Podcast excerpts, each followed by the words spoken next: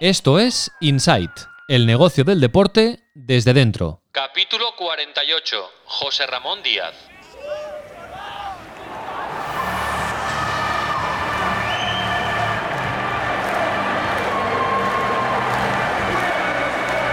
Inside con Raúl Gimos. Cada lunes y cada miércoles, actualidad Sports Business y conexión Tu Playbook. Y cada jueves, entrevistas con protagonistas de la industria. Hola, muy buenas, bienvenidos y bienvenidas al podcast de Sports and Life dedicado al negocio del deporte. En el capítulo de hoy vamos a hablar del pujante mundo de los eSports con un personaje clave de esta industria en España. Se llama José Ramón Díaz y es el founder y CEO de Vodafone Giants, un club puntero que ahora forma parte de un conglomerado empresarial de reciente creación llamado Good Game Group. Vamos a conocer la historia de este pionero, vamos a hablar del futuro de este sector y os vamos a presentar a Manuel Castilla, el colaborador de Sports and Life en materia de eSports. Os recuerdo que podéis ver y escuchar todas las entrevistas de Insight Sports Business en el canal de YouTube de Sports and Life, donde colgamos también nuestro podcast hermano dedicado a los eSports eLife con Uriol Caño. Os dejamos los enlaces en las notas del capítulo, donde también encontraréis el correo electrónico del podcast insight@sportsandlife.com. Inside Sports Business, un podcast de Sports and Life. José Ramón Díaz, hola, ¿qué tal? Muy buenas y muchas gracias. Muy bien, Raúl, ¿qué tal? Muchas gracias, encantado. Un placer eh, estar contigo en Insight Sports Business. Eh, sabemos que eres un hombre eh, muy ocupado, eh, pero te agradecemos muchísimo que, que, hayas encontrado un hueco para, para atendernos y hablar de, la actualidad y del universo de los eSports que nos interesa muchísimo. Eh, vamos a empezar por el principio. ¿Cómo y cuándo llega José Ramón Díaz al, al universo de los eSports? Uf, hace mucho. Eh, te cuento, vamos a ver, nosotros, hablo en nosotros, hablo en plural, siempre porque, porque bueno, no, en esta aventura no, no voy solo, voy con, con, Virginia Calvo, que es mi socia y además mi mujer. Entonces, bueno, nosotros tenemos otra empresa eh, eh, que se encarga fabricación y, distribución de productos hardware, ¿no? Por llamarlo de alguna manera, de, diferentes marcas de periféricos, todo muy enfocado al gaming. Y allá por 2009 aunque ya habíamos hecho algunos pinitos, en 2009 comenzamos a patrocinar a, a un club de eSport que se llamaba Giants Gaming. Entonces, eh, bueno, comenzamos ahí la relación y, nada, y éramos un mero patrocinador. Entonces observábamos desde la barrera, como el que dice. Y en 2012, por diferentes circunstancias, bueno, pues se nos ofrece la oportunidad de entrar en, en Giants. Eh, pero no solo entrar, sino de constituir, crear lo que sería la compañía, porque hasta aquel momento era, no recuerdo, así como una cooperativa, eran chicos más jóvenes y bueno, era todo muy en formato amateur. Y bueno, nosotros eh, cogimos un poquito la, las riendas ¿no? de, de, todo lo que suponía el club, eh, constituimos la sociedad y, bueno, y hasta hoy creamos un poquito lo que era la estructura, sobre todo profesional, dentro de, del club y, bueno, y, hasta hoy, como te digo, desde 2012 podríamos decir al 100%. Bueno, hasta hoy eh, es una evolución eh, muy, muy interesante que ahora iremos eh, comentando. Imagino que también hay un punto muy importante en la historia de Giants, que es cuando, cuando os asociáis o cuando entra Vodafone, ¿no? Sí, es un, es un punto importantísimo. Nosotros, como casi todos los clubes de eSport y sobre todo antaño, eh, siempre habíamos tenido patrocinios menores de marcas muy endémicas, pues las típicas marcas de periféricos, etcétera. Y he de decir que antes de Vodafone inclusive, eh, nosotros tuvimos un movimiento muy importante, que es hace prácticamente cinco años, cuando entra con nosotros L'Oreal, el grupo L'Oreal, a través de, su, de un perfume que se llama Only the Brave, que es de la marca Diesel. Y, y bueno, eso fue un hito muy importante, porque es que además estamos hablando de un, de un perfume que poco tiene que ver con los esports. Bueno, es, un perfume, no una fragancia, y, sobre todo hace ya bastante tiempo. Fue la primera marca, yo creo que, que apostó realmente por entrar en el sector, ¿no? Algo y, que le venía muy alejado, ¿no? Y luego, evidentemente, Vodafone ya había entrado en los esports, estuvo dos años con otro club y, con nosotros, pues bueno, da el paso en 2018. Eh, comenzamos en abril del 2018 con ellos y, bueno, ellos no son, yo a Vodafone lo considero una marca totalmente endémica, porque aunque, bueno, al final sin internet, ¿qué hacemos, no? Los, los gamers y los esports, ¿no? Entonces, bueno, eh, hizo una apuesta muy importante por nosotros y es nuestro global sponsor, naming sponsor actualmente y muy, muy contentos, la verdad, de estar trabajando con ellos. Y sí que fue realmente un cambio a nivel estructural y económico. Yo creo que luego nos acompañará Manuel Castilla, nuestro colaborador en materia de, eSports, en Sports and Life, y le preguntaremos por tu figura, ¿no? Dentro del universo eSports. Pero a mí me da la sensación que ha sido. Que, ha sido, que habéis sido mm, pioneros en, muchos ámbitos en, el territorio eSports y por tanto tienes una visión eh, panorámica y periférica de todo lo que ha pasado en este, en este sector que continúa en crecimiento. ¿no? ¿Hay algún momento en el que ves desde dentro, José, que el sector está haciendo un clic y que esto mm, bueno, eh, es, un, negocio y que, y que se va a convertir en una industria? Sí, yo, bueno, antes de nada, por decirte lo de pioneros, eh, es una palabra muy, muy, muy grande.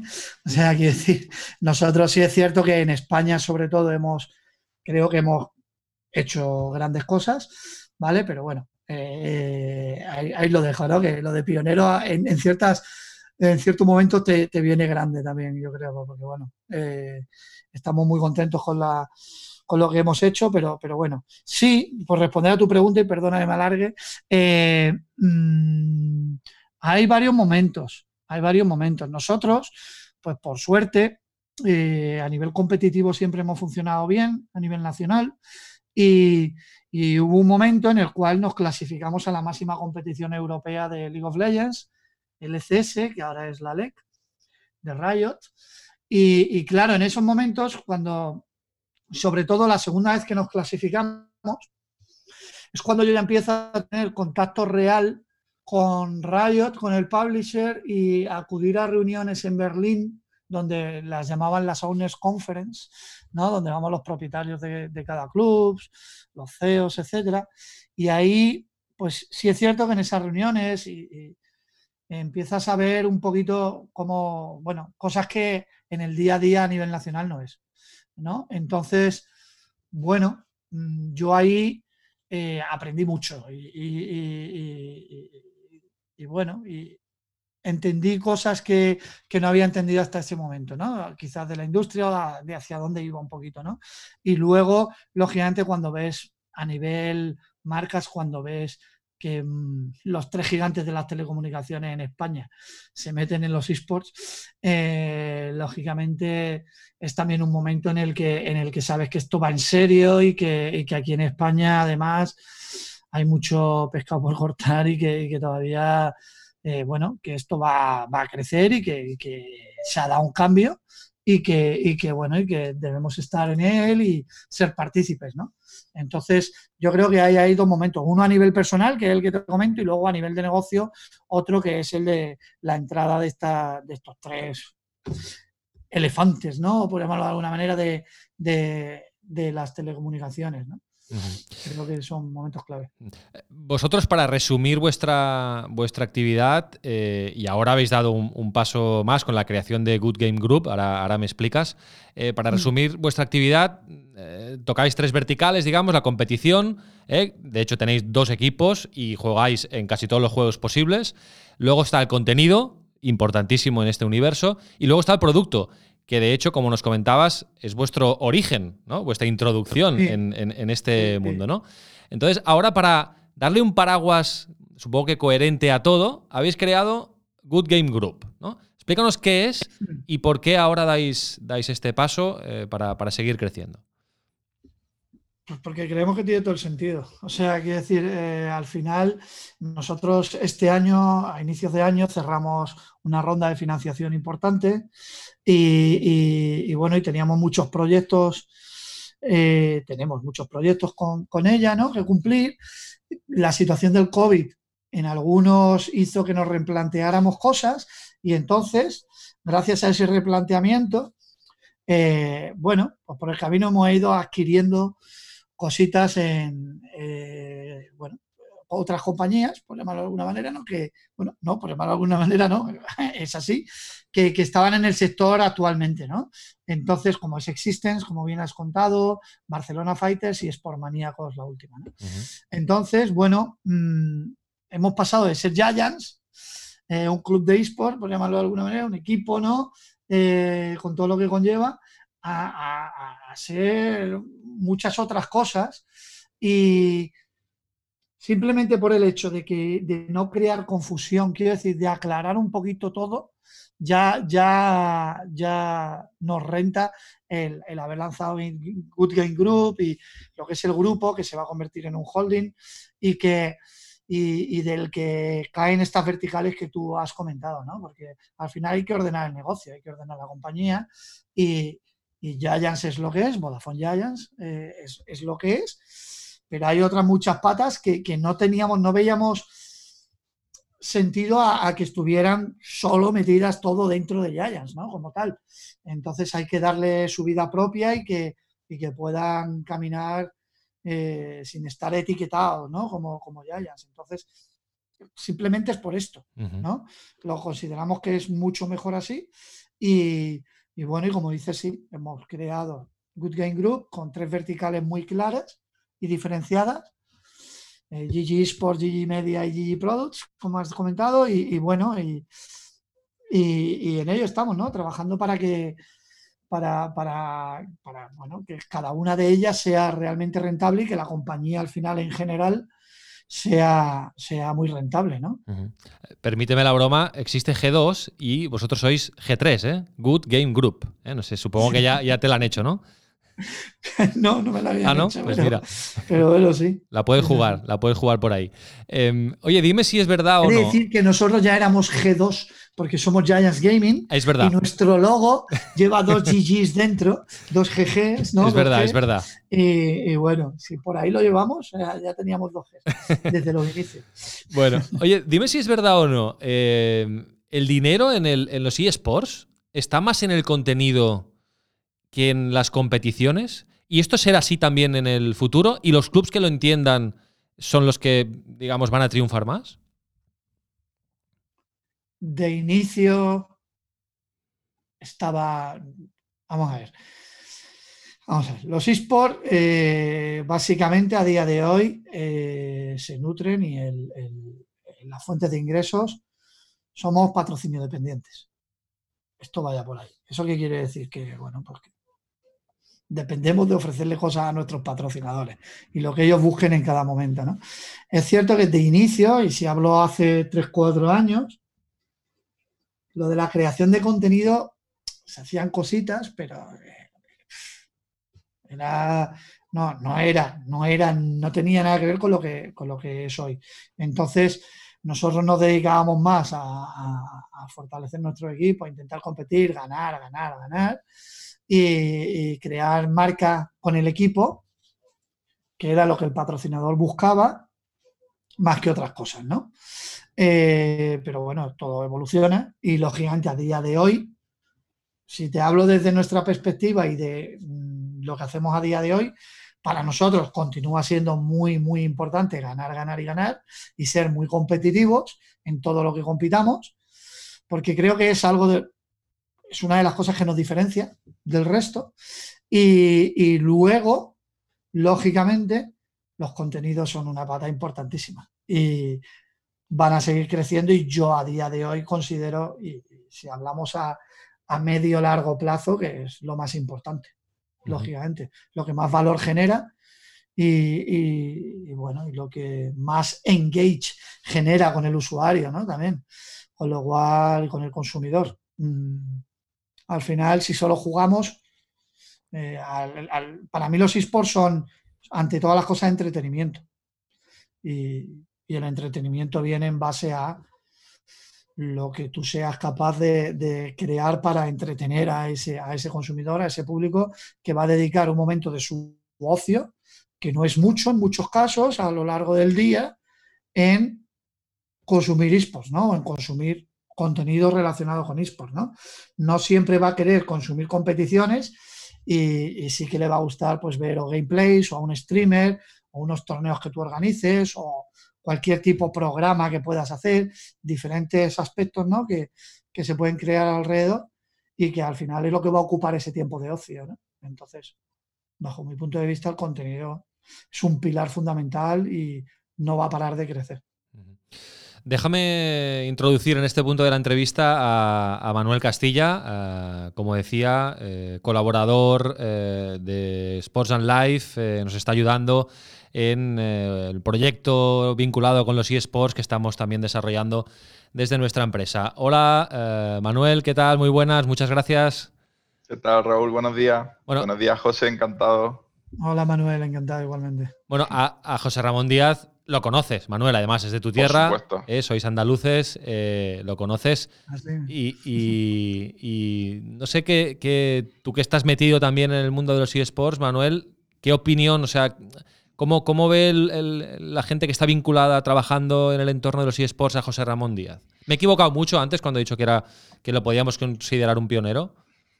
Aunque a él le parezca grande, cualquier persona que lleva unos años viendo un poco la trayectoria, no solo de Giant, sino de Versus, de USA Gamer, que también creo que forma parte de él. Y, todo ese aspecto, eh, Pionero se queda corto, es, uno de los pilares de, aquí de España, de los eSports, que han hecho avanzar a la, industria. Obviamente no es el único, hay mucha gente detrás, pero él es uno, si no el que más, de los más importantes de, de los eSports en España. Eso es así, es una realidad. Bueno, gracias por las palabras. no, te voy a decir yo lo contrario, pero, te agradezco, me ruborizo. bueno, tiene algunas preguntas también, eh, eh, Manuel, para, ti, José Ramón, eh, más, más específicas de, también del, mundo de, los eSports y del proyecto de Game, Good Game Group y de Vodafone Giants. Dispara, Manuel. Dispara, dispara. Lo, lo primero, felicitarte, porque ganaste la Iberian Cup con una remontada bastante épica. En el momento del 0-2, sé sincero, ¿creías que, que ir remontar o lo veías ya un poquito difícil? Perdón, ¿esto es FIFA? No, es, perdón, del League of Legends. Ah, League of Legends, perdón, perdón. Perdón, claro, es que como Vodafone Giants tiene además equipos, que esto no es muy normal, ¿no, Manuel? Que un, club de eSports tenga tantos equipos, no sé si son 13, ¿me equivoco? En 13 disciplinas. Estamos en, no equipos como tal, estamos en 13 juegos. 13 juegos. Lo que pasa es que, en, o sea, por ejemplo, en Fighting hay 3, 4 juegos, hay 4 juegos en concreto, y es, es un equipo de Fighting, pero tengo un jugador para un juego, otro para otro. de acuerdo, de acuerdo, de mm. acuerdo. perdona, la, pregunta del League of Legends, de, la remontada. Eh, bueno, el League of Legends, para que tú lo entiendas, Raúl, es a lo que, lo que al deporte del fútbol, pues el League of Legends a los esports. Entonces, eh, mm, bueno, si bien es cierto que la gente considera la Iberian Cup un torneo, bueno, pues en muchos aspectos discutible, quiero decir, bueno, por, en el momento en el que se celebra, etcétera, vendría a ser lo que es una Copa del Rey, ¿no? Por llamarlo de alguna manera también. Pero, eh, bueno, nosotros, lógicamente, todo lo que sea ganar un torneo y un trofeo como este, eh, nos, gusta mucho y nos hace muy felices. Y sufrimos, sufrimos bastante el otro día. Yo casi apago la tele después del 2-0. Eh, pero ¿qué pasa? Bueno, que tengo un equipo ahí detrás y, tenemos nuestros grupos, ¿no? De WhatsApp, de todo, donde estamos en Discord todo el rato hablando cuando estamos viendo los partidos. Y mi gente, sobre todo nuestro Head of Gaming, que se llama, ¿no? Eh, David Lofer, eh, le pregunté y dijo, José, confía, José, confía. Esto se levanta. Y digo, bueno, bueno, es lo típico que se suele decir, ¿no? Pero bueno, oye, sucedió, sucedió. La verdad fue un poco épico, porque levantar un 2-0 se juega a cinco mapas, para que te hagas una idea, son cinco partidas, el mejor de cinco. Entonces íbamos 2-0 perdiendo y terminamos ganando 3-2. Y, ¿Quién era el rival? Totalmente los chavales, sí. ¿El rival quién era? Eh, el rival era G2 Arctic, mm. la academia, por llamarlo de alguna manera, de G2. Porque hay, hay, hay grandes rivalidades. ¿Hay Barça-Madrid en España, en los eSports? Hay. A ver, yo, nosotros tenemos rivalidades, tenemos rivalidades, pero sobre todo porque los demás quieren ser nuestros rivales.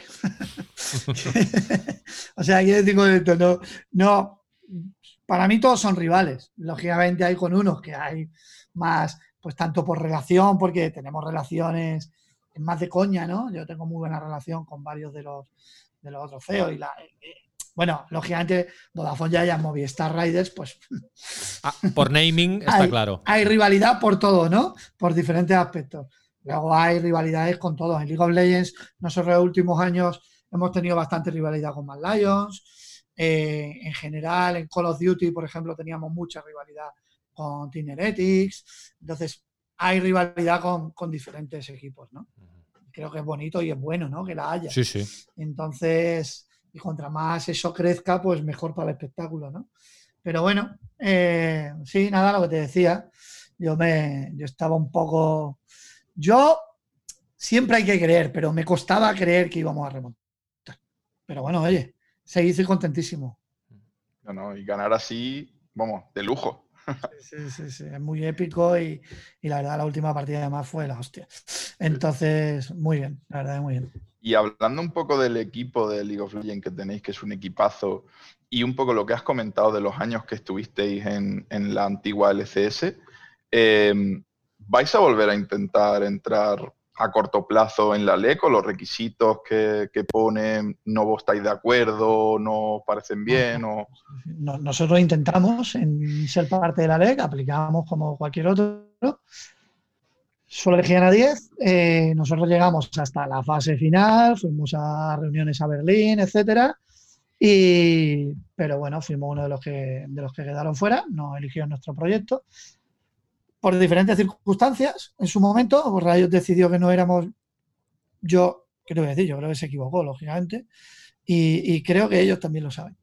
Pero, bueno, eh, sobre todo con lo que hemos venido posterior a este anuncio haciendo, ¿no? Y, y bueno, nosotros no cerramos la puerta, lógicamente, cuando Riot, es que en este momento no hay opción, pero si Riot decide ampliar abrir, no sé, hay una vacante, ellos ya saben y tienen muy claro que, nosotros queremos ser uno de los candidatos. Luego habrá que ver cuáles son las condiciones de ese momento, porque las condiciones, lógicamente, entiendo que no serán las mismas que fueron de inicio, que ya eran bastante altas, con lo cual veremos si, si nosotros trabajamos y trabajaremos para ser un candidato, lógicamente. Mm. Entiendo aquí que permitirme la comparación, ¿eh? Riot es como la UEFA, ¿no? Que organiza como una Superliga Europea cerrada y que establece unos requisitos para, para que entren los equipos, los clubs, a participar. No sé qué es lo que hace la UEFA, eh, quiero decir, las cosas internas. Eh, un publisher es que es muy diferente. es diferente, es diferente, sí, sí. Es, muy diferente. el dueño del juego. Claro, claro, claro. Él es el dueño. Entonces, eh, del fútbol no hay dueños, no. ¿vale? Pero, pero en esto sí hay dueños. Y ellos deciden, mm, es que mañana pueden decidir que se acaba la competición en su juego y se acaba. Y es lo que hay, porque son los dueños de la IP y los que mandan, ¿no? La, propiedad intelectual es suya, todo es suyo, con lo cual ahí no hay discusión. Entonces, bueno, eh, a modo de cómo de organizo, yo más que a una UEFA lo centraría más a una NBA, ¿vale? Eh, si tenemos que hacer una NFL o tal, más al modelo americano, lógicamente, de franquiciado. Pero, pero aún y así son diferentes también, ¿vale? Pero, pero el modelo se asimila más al de un franquiciado como una NBA o una NFL. Tira, Manuel.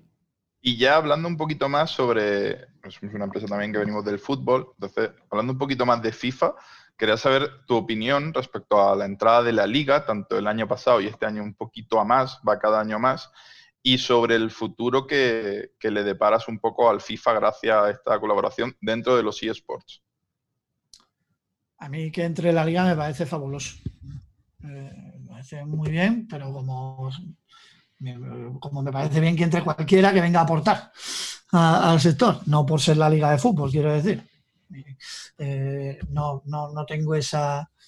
No, no creo que sea algo que los esports necesiten, quiero decir, ¿vale? Sino, pero es bueno que, lógicamente, que contra más gente y gente que venga a aportar, y lógicamente la competición de la Liga Santander eh, en FIFA a nivel nacional, pues eleva al juego a nivel nacional a otro nivel. Si me hablas desde el punto de vista de un club de esports, de un equipo de esports, de una organización de esports, no es bueno. Eh, pero, no es bueno porque nos porque no podemos. O sea, pero algo que entiendo porque la Liga de Fútbol defiende los intereses de sus asociados, de sus clientes, que son los clubes de fútbol. O sea, es lógico, ¿no? Que esto sea así, ellos organizan su competición. ¿Qué ocurre? Que es la única competición que a Sport da soporte en España.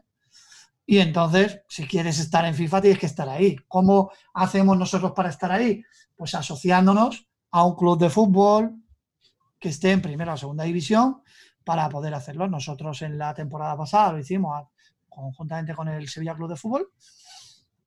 Y bueno, estamos en conversaciones, veremos qué, pasa para, para esta siguiente temporada. Pero ya te digo, todo el que venga a aportar, y yo creo que en este caso la liga a su manera viene a aportar, pues bienvenido sea porque, porque esto esto acaba de empezar, estamos en pañales, aprendiendo a andar y aquí todo el que venga a aportar y a sumar, bienvenido sea. Con esto de la pandemia, por desgracia, ha sido un acelerante de los eSports en general, global. Entonces, hay muchos proyectos nuevos, mucha gente que está pensando en iniciar un equipo, etcétera, etcétera. Para toda esta gente, ¿cuál crees tú que sería la mejor manera de empezar a monetizar un club de eSports a partir de 2021? O sea, datos, puramente números. Es que monetizar un club de eSports no es nada fácil. No. O sea, yo eh, a día de hoy, eh, es que te lo comentaba, ¿no? Acabamos de empezar. Nosotros estamos, somos ese bebé que está aprendiendo a andar. Le tienen que quitar la caguita todavía. Ya, pero, pero la realidad es que, que soy yo para darle consejo a alguien de qué tiene que hacer para, para, para hacer rentable un negocio, ¿no? Es que es muy complicado hacer rentable. A día de hoy las organizaciones de eSport es una realidad, no somos rentables. Entonces, esto es inversión y estamos invirtiendo y todavía queda mucho tiempo por el que, bajo mi punto de vista, en el que hay que seguir invirtiendo. Eh, estamos construyendo, ¿no? Y si tú vienes con la perspectiva de que voy a invertir para mañana ya estar ganando dinero, mañana quiero decir, este año ya eh, reparto de dividendos, yo creo que te, te estás equivocando de, sector, ¿no? Se puede hacer, ¿eh? Se puede hacer, pero muy a lo pequeño. O sea, quiero decir, ya depende de cómo sea, como, pero como hay cualquier otro negocio, ¿vale? Que tú puedes montar tu tiendita de lo que sea y vivir con ella, ¿vale? Pero si tú quieres ser un actor importante, ¿no? y realmente para que esos patrocinios que te he comentado, somos una industria eh, patrocinio dependiente, para que esos patrocinios te caigan, vengan las marcas a ti, pues lógicamente te tienes que diferenciar y hacer cosas que les llamen la atención, si no las marcas no van a venir. Y entiendo que eso de inicio no es fácil, necesitas contar con una estructura detrás potente, con inversión potente, porque si no, bueno, en la escena actual tenemos ejemplos de incluso viniendo con respaldo económico fuerte detrás y con inversión, clubes que han que, bueno, que las han pasado muy mal después de, esos dos primeros años de inversión fuerte, porque no han conseguido monetizar, no han conseguido atraer a esos sponsors y han necesitado buscar una salida eh, que alguien venga y los o los eh, se fusione con ellos, los adquiera o, tal, para, para, poder sobrevivir, ¿no? Entonces, y hablamos de inversiones potentes. Entonces, eh, a mí me encanta la escena amateur, creo que es algo que se tiene que, que tiene que seguir creciendo. las iniciativas siempre son buenas, me encanta que la gente eh, invierta, pero que no, que no piensen que, van a venir aquí, que, que, van a desde mañana ya venir Coca-Cola a patrocinarle. o sea, hay que trabajar mucho y es muy duro. Hablando de, inversión, eh, José Ramón, habéis empezado las obras de un complejo de eSports en, en Málaga, ¿no? Eh, sí, una, de las patas de nuestro proyecto en la ronda que te he comentado que cerramos a inicio de año era esta, era la construcción de nuestras instalaciones en Málaga, nuestros headquarters, donde vamos a tener un poquito de todo, ¿no? Vamos a crear un espacio, yo creo, sin precedentes a nivel, a nivel nacional. Hay otros ejemplos ya actualmente muy, muy, muy buenos. Nosotros vamos a intentar dar un pasito más en ciertas cosas y, bueno, vamos a contar, pues ya te digo, ¿no? Las típicas eh, salas de bootcamp que se llama, o entrenamiento, ¿no? Donde nuestros jugadores eh, practiquen todos los días y compitan desde ellas, un mini estadio con su grada y, escenario, con su pantalla gigante, donde no solo nosotros, sino empresas de Málaga queremos hacerlas partícipes para que puedan venir a hacer team building con sus equipos eh, en, un, en un entorno tecnológico de última generación, además que más tecnológico y cool, ¿no? Que un equipo de esports, ¿no? Entonces, bueno, eh, donde puedan interactuar con nuestros equipos, con nuestros profesionales. Vamos a tener nuestro estudio de creación de contenidos propios, donde nuestra pequeña productora, ¿no?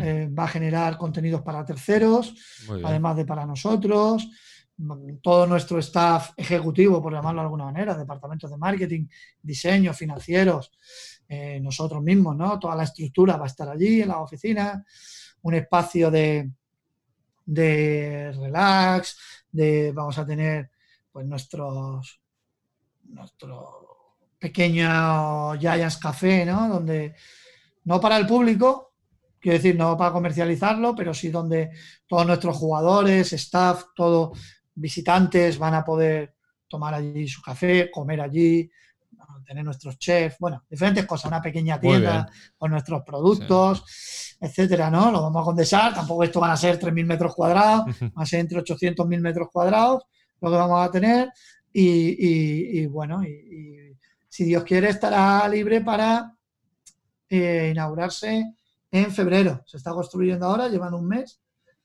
y vamos a ver si el COVID qué es lo que nos permite hacer la pandemia, ¿no? Cómo está la situación en ese momento, si podemos inaugurar como nos gustaría, si no, ya veremos. Pero sí que va a ser ahí nuestro, Muy bien. nuestro punto de encuentro con el fan. Suena bien, suena bien. Y bueno, nuestro lugar de trabajo. Muy bien. ¿Alguna pregunta más, Manuel, para, para José Ramón? Un par de preguntas y ya, y ya acabamos un poco de la parte más enfocada a los eSports. Desde Sport and Life, eh, estamos trabajando ya unos meses en, el mundo eSports, que sobre todo empezarán a dar sus frutos proyectos en 2021, y uno de ellos está condensado un poco en nuestra oficina de Corea, ¿vale? Para todo el que está en, el tema eSports, Corea es un poco el referente en, el tema eSports. Eh, ¿Qué opinas tú de, si se podría, en qué podríamos fijarnos del método de trabajo que tienen en Corea referente a los eSports? ¿Qué podríamos importar de Corea y poder aplicarlo a equipos de aquí de España. Me gustaría saber tu opinión respecto a, ese tema. No quiero ser muy transgresor. Estoy pensando cómo responderte. Eh, eh, es que, bajo mi punto de vista, Corea no son la cuna de los esports, pero, pero bueno, aunque hay mucha gente que lo piensa y, yo no. Es que yo eh, intento no ser muy fanboy y, y, abstraerme un poquito de esas cosas. Y si pienso en el negocio, Corea como rendimiento competitivo en ciertos juegos, League of Legends y StarCraft sobre todo, es, vale, podríamos decir que es el, el top, ¿no? Son los que más han ganado. Con lo cual, entonces el método de trabajo es cierto que se ha intentado igualar pero es que somos culturas muy diferentes. Y entonces eh, somos culturas muy diferentes. Nosotros hemos tenido entrenador coreano, hemos tenido jugadores coreanos y, ellos son de forma diferente. O sea, es que trabajan de manera diferente, pero porque viven de manera diferente. Y, eso no le hace ni mejores ni peores. Es que trabajamos de manera diferente y, ellos, pues en ciertos juegos, pues porque son juegos que encajan muy bien con su mentalidad, con su manera de ser, todo el juego de estrategia que requiere de mucha hora, de mucho, pero mucha hora en serio, de mucha concentración, de mucha dedicación, de mucha rigidez, eh, pues ellos ahí destacan, pero no porque sean mejores. A nivel europeo tenemos jugadores buenísimos y mecánicas, pero sí es cierto que, bueno, que la manera de, de vivir el juego considero que es diferente. Pero luego hay otro juego, como cualquier shooter, en los que, bueno, si bien es cierto que en Overwatch ellos también han tenido equipos, jugadores muy buenos, ¿no? Pero si te vas a un Counter-Strike, que es el top 2, ¿no? De los esports a nivel mundial, a Corea ni se la ha olido. Quiero decir, no, es un juego como que no ha encajado en su sociedad o no encaja con ellos en sí. Entonces, eh, por eso te digo, ¿no? Que, que entiendo que sí, que, que, que, lógicamente es de admirar y que, que, para el League of Legends, sobre todo, ¿no? Y, y en StarCraft, como he comentado, pues son muy, muy importantes, pero si miras contenidos, yo tampoco creo que hagan nada fuera de lo normal.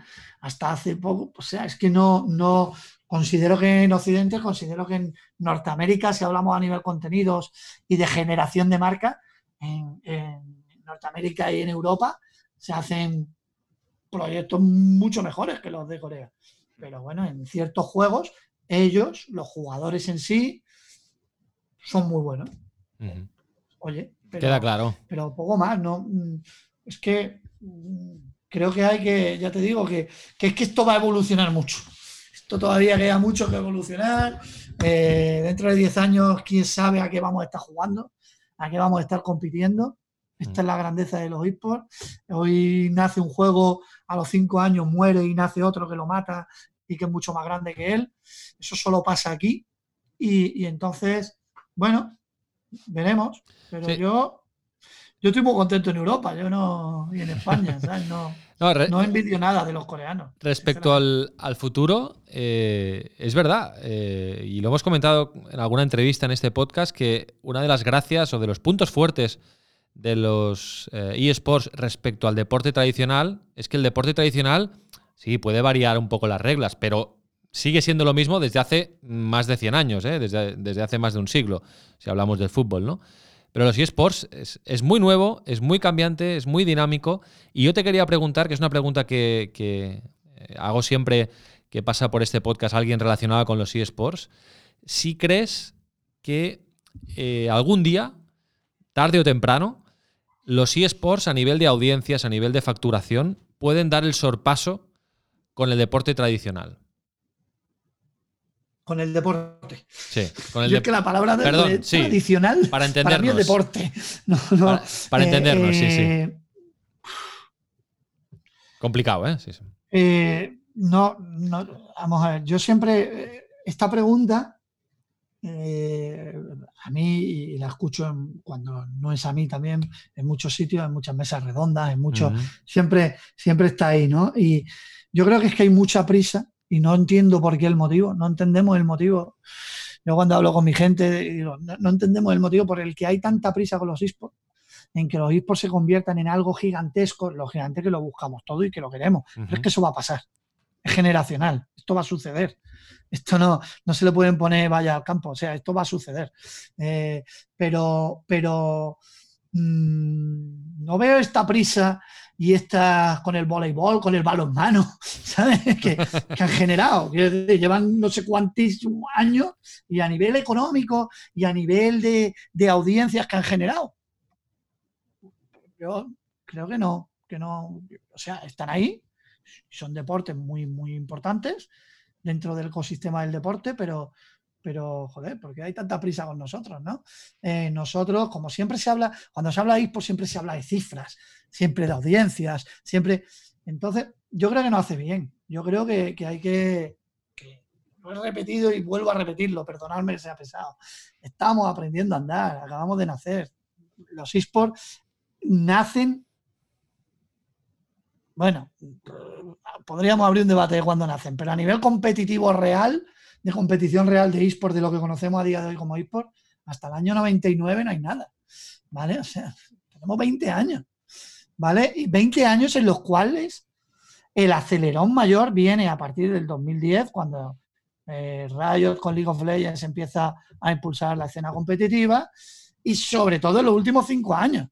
Entonces, ¿por qué se nos exige tanto? ¿no? Yo estoy convencido, si no, yo, yo como en esto sí que soy fanboy de, de mi industria, ¿no? Estoy convencido de que, de que va a suceder y que vamos a ser, no sé si tan grandes como el fútbol o como el baloncesto, la NBA y tal.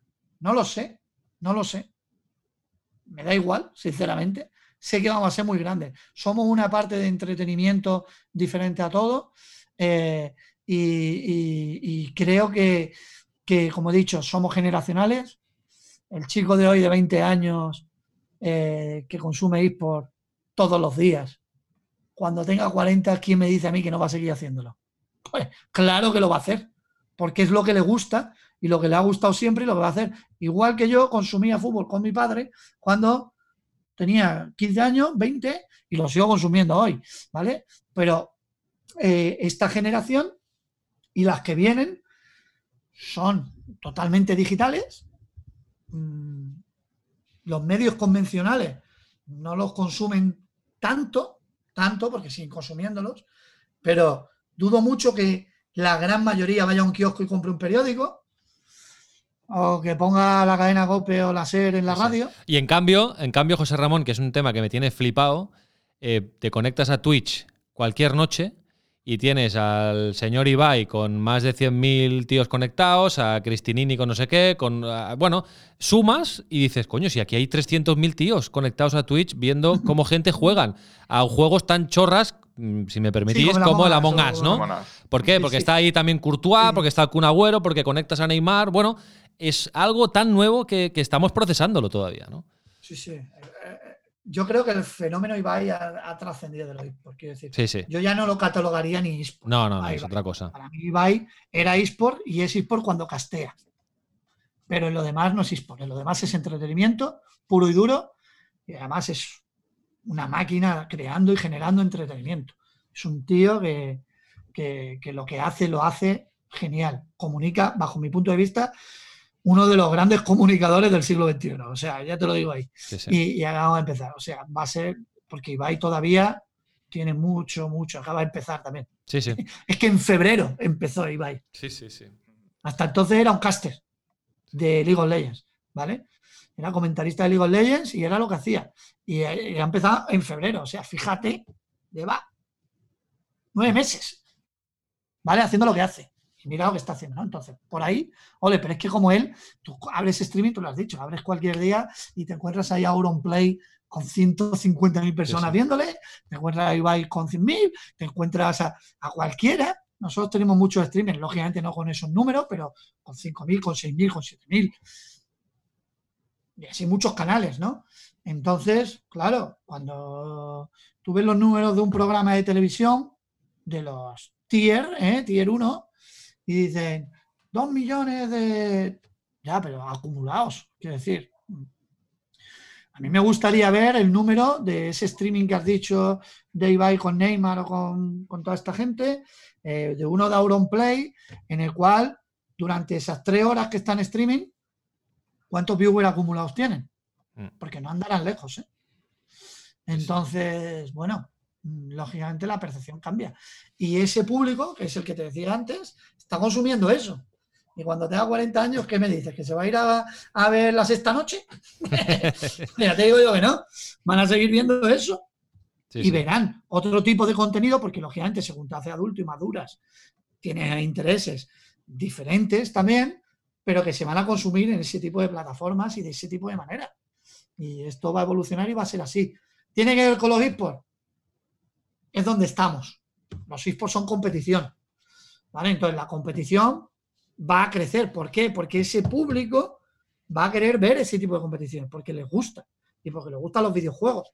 Entonces, mm, yo hablo con cualquier amigo mío, con cualquiera. Yo tengo 44 tragos. Con cualquier amigo mío que hablo de mi infancia, de los que aún tengo relación, y hablamos, cuando hablamos, hablamos de fútbol, y hablamos de, política, hablamos, pero con ellos no hablo de videojuegos, porque nosotros con 15 años no jugábamos a videojuegos. No lo hacíamos. Yo no era gamer. Yo he ido toda mi vida a un salón recreativo a jugar a las maquinitas, a echar cinco duros, 25 ¿eh? pesetas entonces, y jugar a las maquinitas.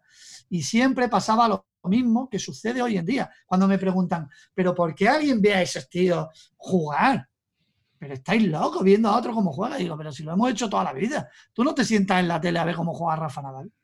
Tú no, te, tú no ibas a un salón recreativo, porque a mí me ha pasado y pasaba siempre y el que era bueno estaba jugando y había 10 alrededor de la maquinita viendo cómo jugaba. Nos gusta ver cómo los buenos de algo juegan o hacen ese algo. Somos así, coño, vamos todos y nos sentamos y vemos algo. Pues eso es el fenómeno YouTube que entra en 2005, ¿vale? Con la gameplay, tú te sientas y ves cómo otros juegan. Y a lo mejor tú ni juegas, ves cómo juegan. Y yo a día de hoy te puedo decir, que me chupo, lógicamente, pues porque ya me he enganchado de una manera terrible al ser que lo que soy y lo que tengo, ¿no? Y, y donde estamos, pero veo competiciones de todo y no juego a ninguna, ¿vale?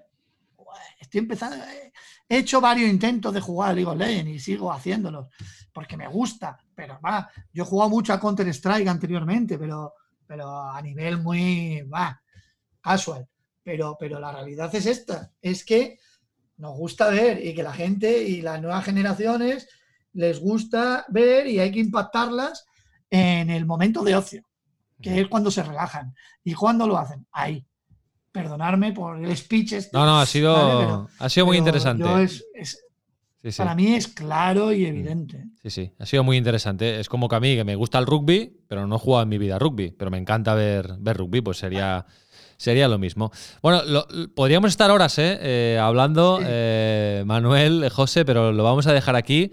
Hemos aprendido mucho, por lo menos yo. Me ha resultado súper interesante. Yo creo que es perfecto para conocer en qué punto está ahora mismo la, industria, aunque sea un bebé de los eSports, y, y nada, cómo, cómo puede evolucionar. José, muchísimas gracias. ha sido un placer. Somos un bebé que come bien, que duerme muy bien. Sí, por supuesto. Lo cual está creciendo regordete y bien. Ha quedado claro. gracias, José. Un abrazo. Un abrazo y Manuel, gracias por haberme invitado. A ti por, por estar con nosotros. Manuel, nos vemos pronto. Gracias. Chao. Chao, chao. Inside. Con Raúl Gimos. Zona Value Club Juntos somos más fuertes.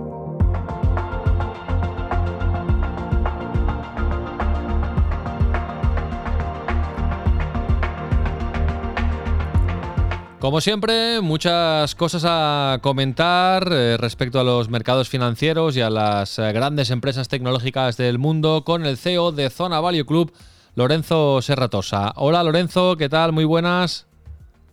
¿Qué tal? ¿Cómo estáis? ¿Cómo va todo? Bueno, quedamos la semana pasada que hablaríamos de Tesla, de esta compañía automovilística tecnológica, ahora lo comentamos, pero déjame empezar con buenas noticias porque el Intercity de San Juan de Alicante ganó por segunda jornada consecutiva en el grupo 6 de tercera división y, oye, ya está ahí, tercero en la clasificación, dos victorias consecutivas y este fin de semana visita al líder, al el Dense, pero bueno, Mm, eh, ya se ha recuperado de ese inicio un poco dubitativo el Intercity, ¿eh? Sí, se ha recuperado por fin de ese inicio, ese inicio complicado. Yo creo que este partido es importante porque ganar este partido ya nos situaría, eh, nos daría la confianza que, estamos necesitando para, eh, para empezar una buena racha ¿no? de varios partidos que hagamos lo que, lo que estamos esperando, ¿no? Y es que nos separe bastante y eh, demuestre pues lo que eh, eh, la apuesta fuerte que estamos que estamos haciendo por el Intercity. Pero fíjate, el otro día hablaba con Esteban Granero sobre, sobre fútbol, ¿no? Y decía que, que fútbol, y hablábamos sobre, sobre una película y, un experimento que se hizo aplicando las matemáticas al béisbol en Estados Unidos. Y decía él que, que, claro, que el fútbol no es el béisbol porque el béisbol es un, es un deporte más individual. Al final tú eres el bateador y, y estás tú contigo mismo. Y el fútbol es un, es un deporte de equipo. Y ese deporte de equipo hace que aún sea muchísimo más difícil de predecir, ¿no? Por mucho que tú inviertas, por mucho que tú hagas, la impredecibilidad que tiene el fútbol y, por supuesto, entonces el Intercity es, es muy grande y quizás sea parte de la gran pasión que despierta este deporte, ¿no? ¿No te parece a ti? Sí, sí. Totalmente de acuerdo. El, Big Data, de hecho, un día tenemos que hablar con Esteban Granero, lo tenemos pendiente y, yo creo que pronto lo, vamos a hacer en este podcast con, contigo y con Esteban. Tenemos pendiente hablar de, pues, de la inteligencia artificial, del Big Data. Ah, ya lo hemos hecho en este podcast, pero con Esteban también, ¿no? Aplicado al fútbol. Y sí que puede ayudar, pero es verdad que, mm, digamos que menos seguramente que en otros deportes. Y seguramente esa también es la gran gracia de, del fútbol y, que hace que tenga tantos eh, millones de seguidores en, en, todo el mundo. Sí, sí, sin duda. Bueno, em, Lorenzo, mm, ¿cómo tenemos los mercados? Antes de hablar de Tesla, eh, ha sido una semana que, he oído que ha habido récord en el Dow Jones, que el IBEX 35 se va recuperando. Bueno, las criptomonedas, que no tienen nada que ver con esto, están también disparadas. Bueno, ¿qué está pasando? Pues mira, hay cierta, o sea, cada vez se habla más, ya lo habrás visto, de las vacunas, ¿no? Ya empiezan a sonar varias vacunas, empezamos a tener un posible calendario de vacunación. Parece que en la primavera 2021 el coronavirus estará olvidado y nunca hay que olvidar que la bolsa siempre se adelanta varios trimestres a la economía real, ¿vale?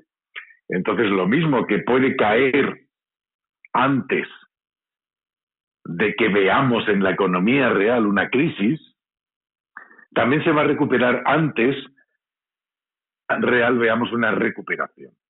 Pues siempre va como dos trimestres adelantado al ciclo. ¿no?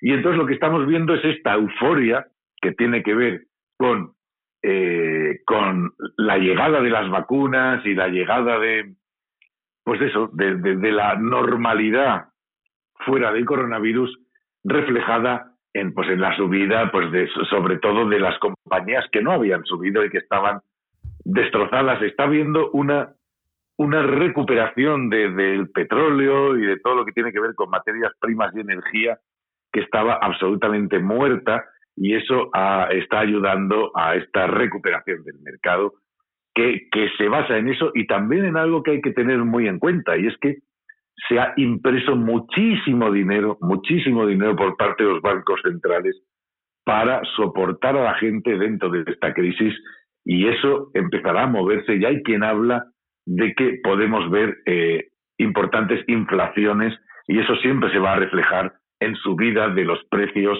de, de todo, ¿no? En subida de los precios de absolutamente todo. Y esto puede tener que ver lo que tú estás hablando de las criptomonedas. Y hay quien dice y esto a mí me parece muy interesante y creo que, hay que darle cierto espacio mental para, para analizarlo y ver si esto es posible.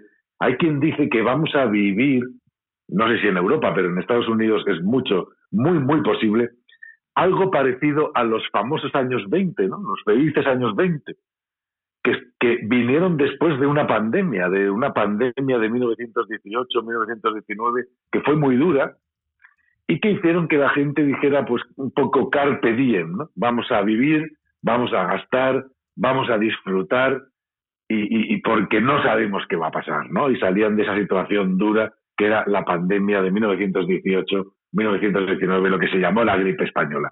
Y es muy posible que eso lo veamos en los próximos años y vivamos unos, unos años, pues eso, de carpe diem, y, y, eso se va a ver reflejado en el crecimiento económico, y se va a ver reflejado en la alegría de la gente. Ojalá, me encantaría que fuera así, porque eso ayudaría a que todos cambiáramos un poco nuestra manera de ver las cosas actualmente, ¿no? Bueno, ojalá. Y ojalá veamos también más, más Teslas en, en España, ¿no? Será un buen síntoma. Eh, ¿Te gusta esta marca, eh, Lorenzo, desde el punto de vista eh, de inversión? ¿La consideras una buena marca? ¿qué, opinión tienes de Tesla? Bueno, pues Tesla, eh, hemos hablado de, muchos tipos de empresas, ¿no? Y, Tesla quizá la podríamos llamar como, como la, empresa caja de sorpresas. ¿vale? La empresa que siempre te sorprende. Y siempre te sorprende positivamente. Es decir, Tesla es el típico ejemplo de una empresa que, que, por ejemplo, a mí, pues no deja de sorprenderme, porque siempre está haciendo lo mejor de lo que esperabas, ¿no?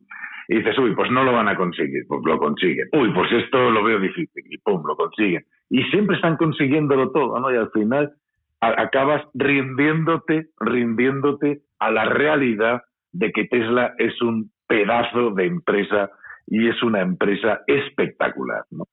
Fíjate que yo invierto mucho con una empresa que se llama ARK, ARK Invest, eh, que tiene unos, unos ETFs, unos fondos de inversión en Estados Unidos, son unos son una empresa que se dedica a invertir en todo lo que es innovación, que a mí me interesa muchísimo, ¿no?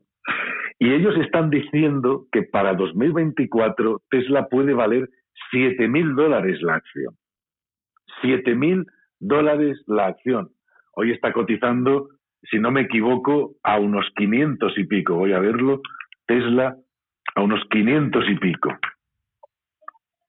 Y eso demuestra el potencial, 562, eso demuestra para algunas casas de análisis el potencial brutal que sigue teniendo Tesla, que nosotros la estamos llamando, y mucha gente la está llamando en el sector financiero desde hace mucho tiempo, una burbuja. ¿no?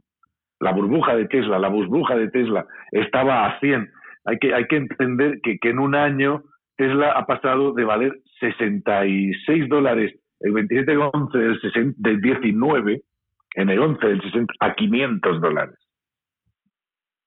O sea, la multiplicación es brutal. En un año ha subido un 700%. Wow.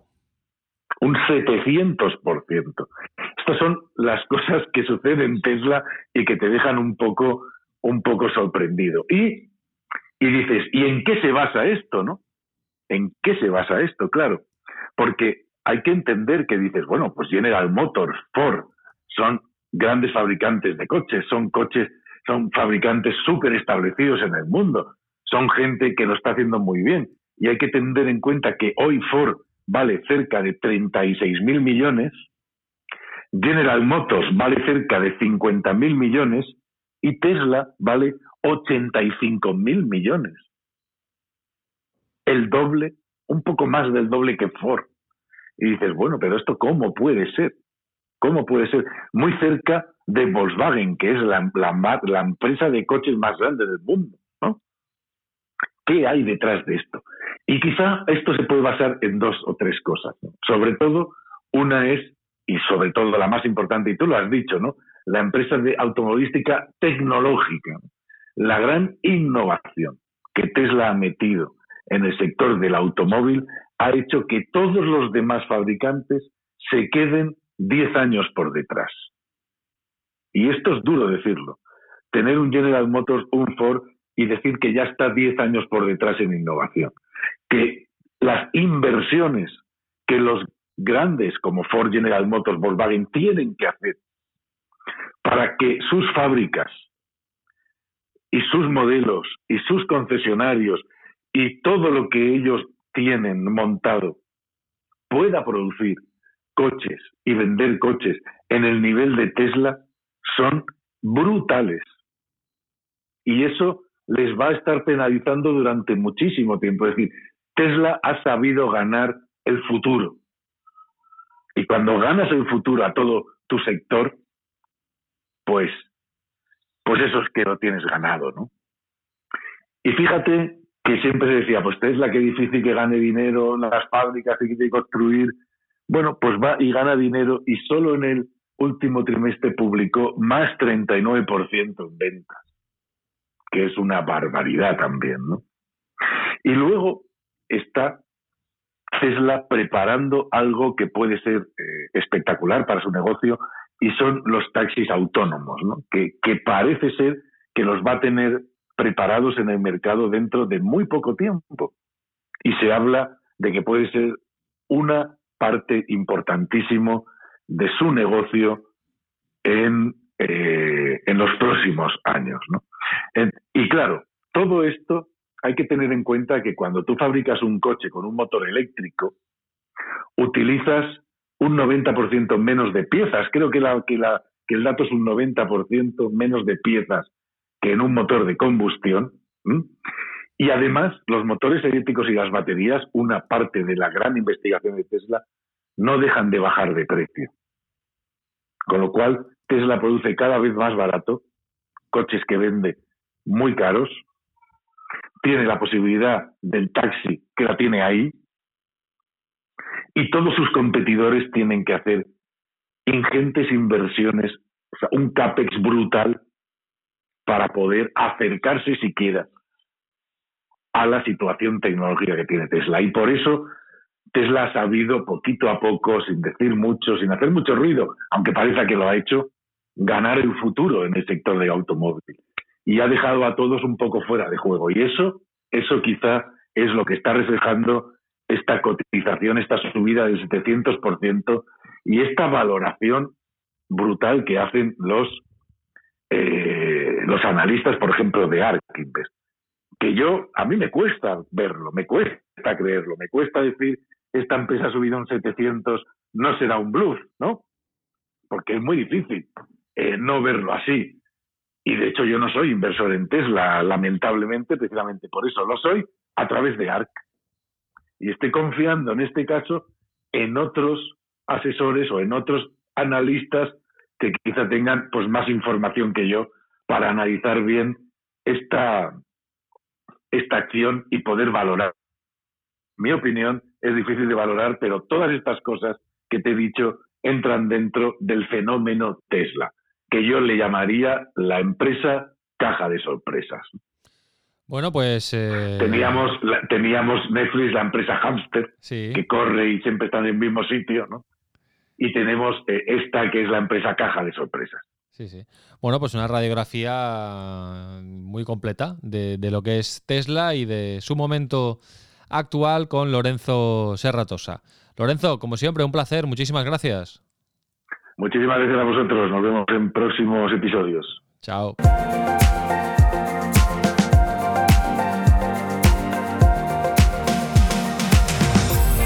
Protege tus ahorros y aumenta tus ingresos con las mejores oportunidades de inversión. Zona Value Club. Juntos somos más fuertes. Inside Sports Business. El negocio del deporte desde dentro.